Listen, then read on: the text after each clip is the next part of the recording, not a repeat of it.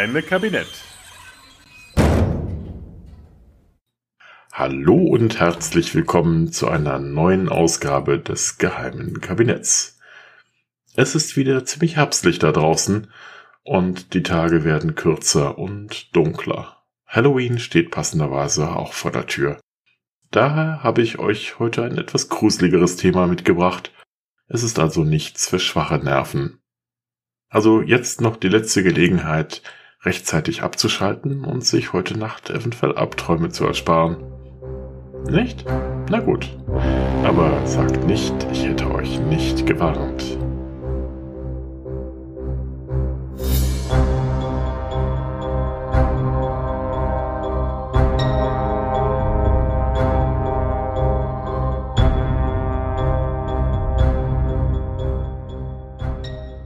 Wo habe ich nur meinen Kopf?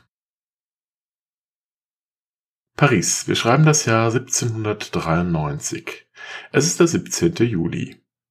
Ein Karren bahnt sich den Weg durch die Menge von Schaulustigen, die trotz des heftigen Gewitterregens noch in großer Zahl auf dem Place de la Révolution versammelt ist, den man später unter dem Namen Place de la Concorde kennen wird. Auf diesem Karren steht unbeeindruckt von den Schmähungen des Pöbels und vom Wetter eine junge Frau im roten Hemd. Das Haar hat man ihr, wie allen zum Tode verurteilten, kurz geschoren. Gerade als man die Hinrichtungsstätte erreicht, setzt der Regen plötzlich aus. Und als wollte sie der Delinquentin noch einmal Kraft verleihen, kommt die Sonne hinter den schwarzen Wolken hervor. Der Karren hält an, die 24-jährige, Charlotte Corday heißt sie, steigt aus und erklimmt mit erhobenem Haupt das Schafott. Dort erwartet sie eine damals recht moderne Maschine. Das nach einem französischen Arzt namens Joseph Ignace Guillotine benannte Pfeilbeil, die Guillotine. Nun wurde das Todesurteil öffentlich verlesen. Corday hatte den Jakobinerführer Jean-Paul Marat in der Badewanne erdolcht. In der Hoffnung, dieses Attentat werde den grausamen Kurs der Revolution stoppen. Leider hatte sie Marats Bedeutung völlig überschätzt und mit dem Mord sogar noch das Gegenteil bewirkt. Die Jakobiner machten aus Marat einen Märtyrer der Revolution und verfolgten nun umso stärker noch ihre politischen Gegner. Das ahnte Corday jedoch an diesem Tage nicht. Tapfer und ruhig legte sie sogar noch ihren Kopf selbst unter der Klinge zurecht, dann löste der Henker die Verriegelung und das Beil sauste herab. Einer der Henkersknechte, ein Mann namens Legrand, nahm ihren Kopf aus dem Auffangkorb und präsentierte ihn der Menge. Um seine Missbilligung ihrer Tat zu verdeutlichen, verpasst er dem Kopf eine Ohrfeige. Dann soll etwas Seltsames geschehen sein. Die Wangen der Geköpften sollen vor Regung über diese öffentliche Bloßstellung errötet sein. Das Volk schrie vor Entsetzen auf und verlangte eine Bestrafung des Henkersknechtes. Ein Gericht verurteilte ihn schließlich zu drei Monaten Gefängnis für diese inakzeptable Verletzung der geltenden Etikette, die selbst gegenüber einer hingerichteten Mörderin zu gelten habe.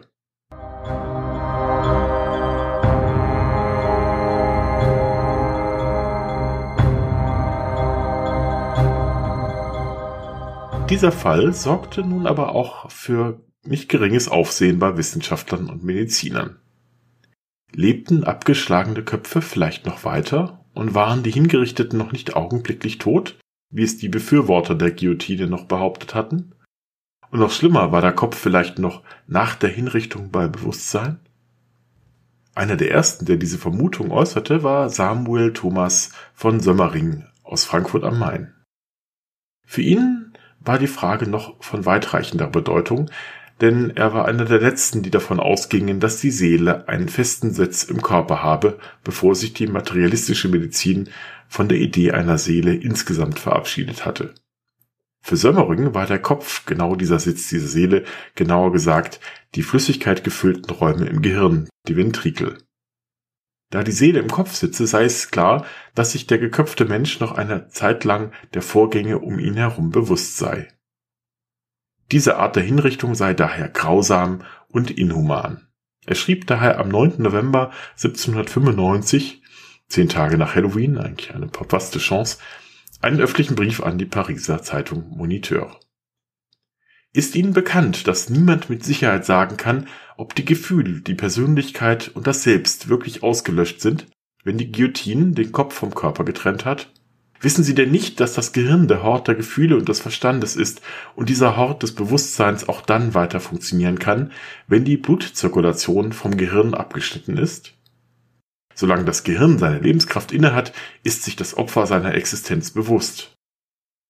Bedenken Sie Hallers Behauptung eines anderen Arztes, der Kopf, der einem Mann von den Schultern getrennt worden war, habe schauerlich das Gesicht verzogen, als ein anwesender Arzt einen Finger in den Wirbelkanal eingeführt hatte. Des Weiteren haben mir glaubhafte Zeugen versichert, sie hätten gesehen, wie sie, also die Köpfe, die Zähne noch aufeinander bissen, nachdem der Kopf vom Rumpf abgeschlagen war. Und könnte die Luft noch durch die Sprechwerkzeuge strömen, würden diese Köpfe sprechen, dessen bin ich sicher. Die Guillotine ist eine grausame Tortur. Wir müssen zum Strang zurückkehren. Zitat Ende. Die Pariser Ärzteschaft geriet in Aufregung. Selbst Guillotine, der das Fallbeil zwar nicht erfunden, aber sich vehement für dessen Einführung stark gemacht hatte, war regelrecht entsetzt. Allerdings hatte Sömmering nie selbst einer Exekution beigewohnt, seine Erkenntnisse beruhten allein auf Hörensagen. Der Bibliothekar der École de Médecine in Paris, ein Arzt namens Jean-Joseph Souet, sprang Sömmering zur Seite. Auch er war überzeugt, dass abgeschlagene Köpfe noch sehen, hören, riechen und denken könnten. Er schlug daher ein Experiment vor. Man solle Angehörige und Freunde der Delinquenten dazu bewegen, mit den Verurteilten eine Art Code von Augenbewegungen oder Bewegung des Kiefers auszumachen, um herauszufinden, ob sich die Hingerichteten nach den Köpfen noch der Qualen selbst bewusst sein würden. Seine Kollegen verwarfen die Idee als absurd und grauenhaft, während sie gegen die Hinrichtungen als solches offenbar nichts hatten. Das Experiment fand also nicht statt. Zudem man dann einen fragte, der es ja eigentlich wissen musste. Georges Martin, der Gehilfe des Pariser Henkers, der behauptete, er habe sich bei allen seinen 120 Hinrichtungen die Köpfe angesehen und bei keinem einzigen ein Zeichen für Leben entdeckt. Also kein Grund zur Panik. Die Pariser Ärzteschaft beruhigte sich also.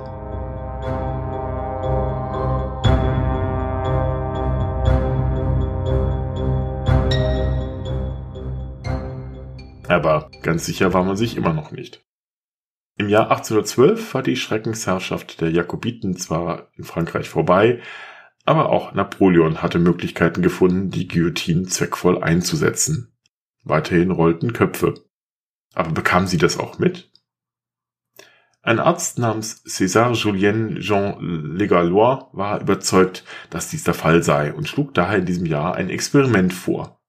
Man solle den abgeschlagenen Kopf sauerstoffgesättigtes Blut durch die Halsarterien zuführen.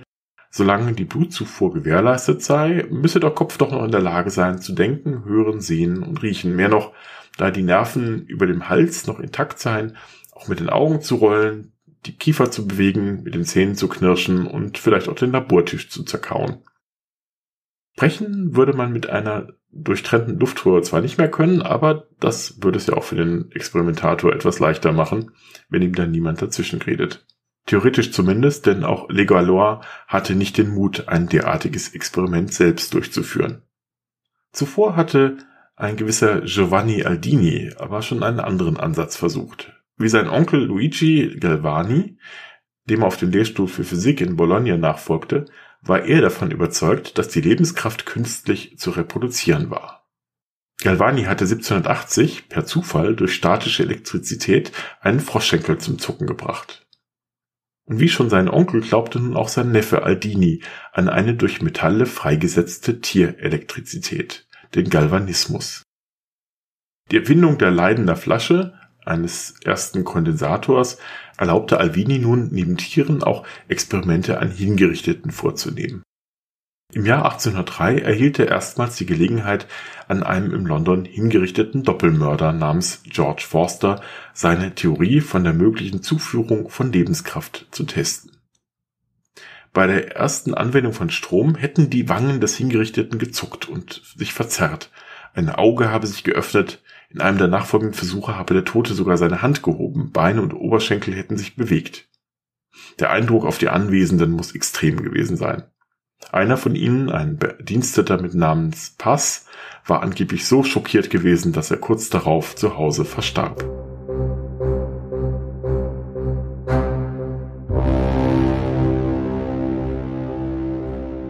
Frankreich sollte es aber dann ein, fast ein Dreivierteljahrhundert dauern, bis sich jemand fand, der das von Le Gallois vorgeschlagene Experiment mit einem abgeschlagenen menschlichen Kopf probieren sollte.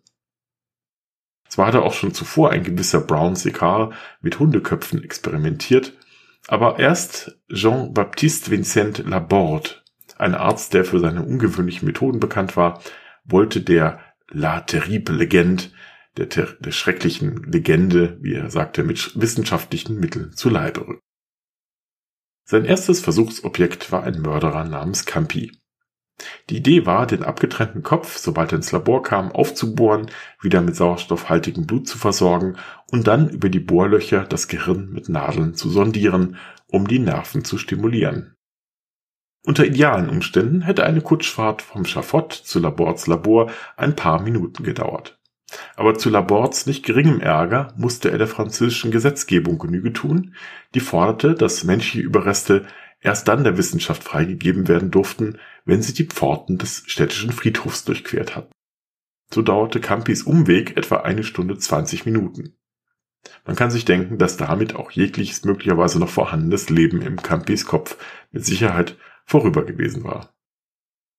Laborde war also nicht sonderlich begeistert, weswegen es beim zweiten Mal anders anging. Er baute sich ein mobiles Labor inklusive Experimentiertisch und Kerzenleuchtern in eine Kutsche ein, so dass er zusammen mit einem Assistenten direkt an der Pforte des Friedhofs mit den Experimenten beginnen konnte. Die zweite Versuchsperson, die Laborde erhielt, hieß Gamahut. Sobald der Kopf den Wissenschaftlern übergeben worden war, stiegen sie in die ausstaffierte Kutsche und begannen, den Schädel aufzubohren, während die Kutsche mit vollem Tempo über den Kopfsteinpflaster Richtung Labor davonschoss. Tatsächlich gelang es ihnen, trotz der widrigen Umstände, durch das Einführen von Nadeln in unterschiedliche Gehirnregionen eine Reaktion hervorzurufen. So jedenfalls Laborde. Die Lippen und der Kiefer des Kriminellen sollen gezuckt haben und zur Überraschung der Experimentatoren habe er sogar ein Auge geöffnet. Falls er also tatsächlich bei Bewusstsein gewesen ist, dürfte er sich nicht wenig gewundert haben über das seltsame Jenseits, in dem er da gelandet war. Vermutlich aber handelt es sich nur um einen kurzzeitigen Reflex. Beim dritten Mal wollte Laborde hingegen sicher gehen.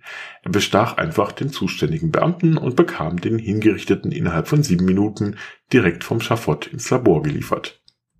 Laborde orientierte sich dieses Mal an dem Hundeexperiment von Brown Séquard und schloss die Arterien der Versuchsperson, einem gewissen Garnier, an die eines lebendigen Hundes an. Ja, richtig gehört. Die Arterien auf der einen Seite wurden also von dem Hund versorgt. Auf der anderen Seite wurde Sauerstoff angereichertes Kuhblut hineingepumpt. Labor war übrigens ein ziemlicher Pedant, was die Beschreibung seiner Experimente anging. So schilderte er nicht nur en Detail und sehr malerisch den Anblick, den der durch das hineingepumpte Blut hin und her schaukelnde Kopf auf seinem Tisch machte, sondern er vergaß auch nicht zu erwähnen, dass der Darmtrakt des Delinquenten nichts außer einem, Zitat, un petit bouchon fécal enthalten habe. Das werde ich jetzt nicht übersetzen, ihr könnt euch denken, obwohl das mit dem eigentlichen Experiment überhaupt nichts zu tun hatte. Tatsächlich zeigten sich hier Laborde zufolge deutlichere Zeichen von Leben. Zuckende Augenlider und Stirnmuskeln und Kieferbewegungen, letztere so stark, dass einmal ein lautes Aufeinanderklappen der Zähne zu hören gewesen sei.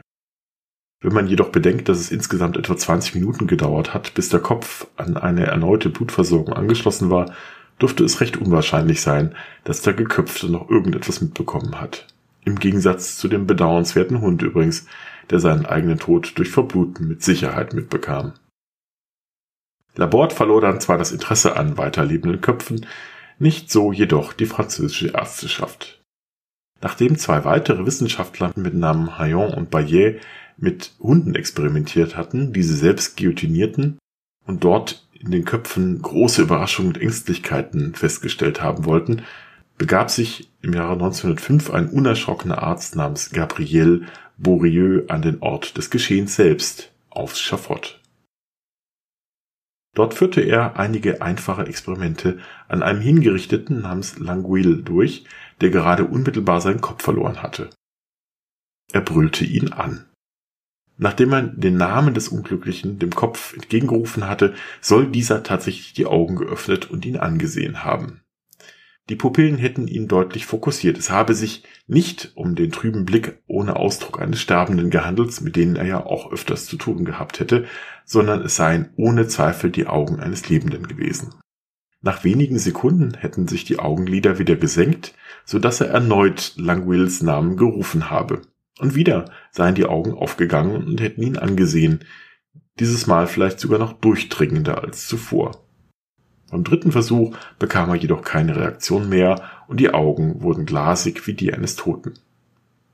Das Ganze habe etwa 25 bis 30 Sekunden gedauert. Übrigens verfolgte dieses Thema die französische Justiz bis zum Ende der Todesstrafe. Nach Aussage des Gefängnisarztes, des letzten in Frankreich hingerichteten, eines Mörders namens Hamida Jandoubi, der unter der Guillotine starb, soll dessen Kopf noch etwa 30 Sekunden auf Zurufe reagiert haben.